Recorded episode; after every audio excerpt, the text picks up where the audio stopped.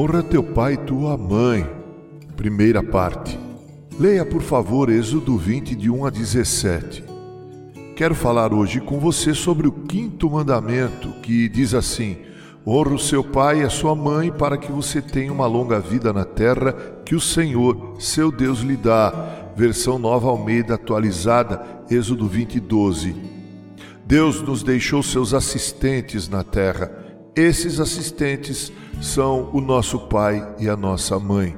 Enquanto os quatro primeiros mandamentos que encontramos em Êxodo, capítulo 20, do verso 1 ao verso 11, tratam das questões que regulam nosso relacionamento com Deus, os outros seis mandamentos irão instruir-nos quanto aos princípios que deverão regular nosso relacionamento interpessoal.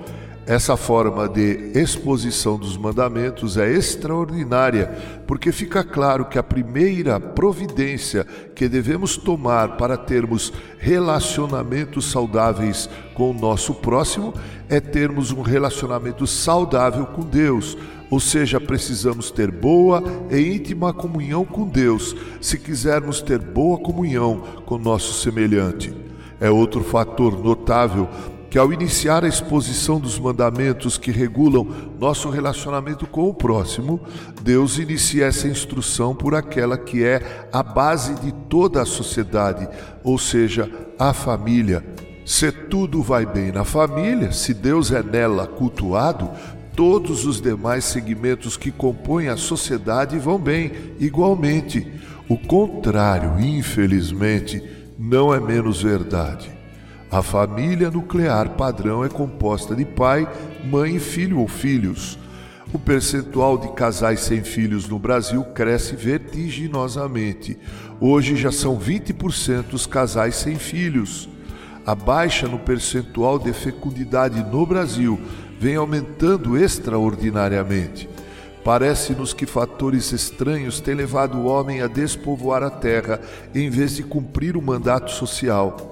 Sabemos que Deus instituiu os mandatos espiritual, social e cultural. É notório que o mandato espiritual foi quebrado quando nossos primeiros pais pecaram, borrando assim neles a imagem do seu Criador. A quebra do mandamento espiritual tem sido responsável direto pela quebra dos outros dois mandamentos, a saber, o social e o cultural. Para Deus, a família normalmente é composta de pai, mãe e filhos. Em toda a Bíblia, Deus trata quase que exclusivamente com famílias. Nossa relação com Deus exemplifica isso. Nós lemos assim, abre aspas, mas a todos quantos o receberam, deu-lhes o poder de serem feitos filhos de Deus, a saber, aos que creem no seu nome, os quais não nasceram do sangue, nem da vontade da carne, nem da vontade do homem, mas de Deus. E o Verbo se fez carne e habitou entre nós, cheio de graça e de verdade, e vimos a sua glória como a do unigênito do Pai. Fecha aspas, João 1, de 12 a 14. Deus é nosso Pai, todos os crentes desfrutam da bênção da verdadeira fraternidade. Somos, espiritualmente falando, uma grande família. Mas, raciocinando com respeito à família nuclear, aprendemos que Deus nos ensina o princípio da autoridade.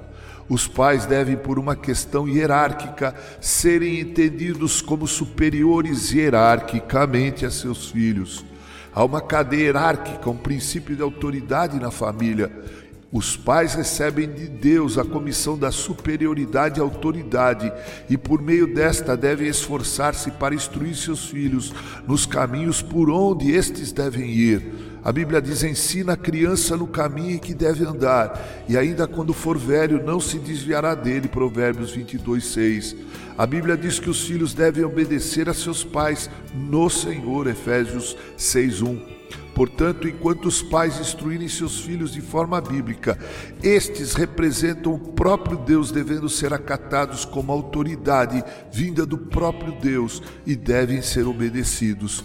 Se a macro sociedade, que é o Estado, começa na micro sociedade, que é a família, essa família começa com os pais, que recebem de Deus a grande responsabilidade de educar e conduzir os filhos pelos caminhos que agradam a Deus. Honrar os pais é o alicerce de uma vida abençoada.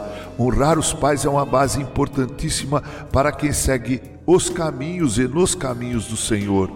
Quem não honra os pais não honra a Deus.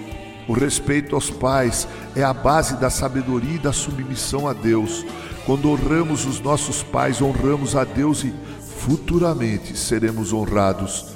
Quando honramos quem nos gerou, estamos semeando bênçãos em nossas vidas e abençoando os nossos pais com um comportamento que gera ainda mais amor.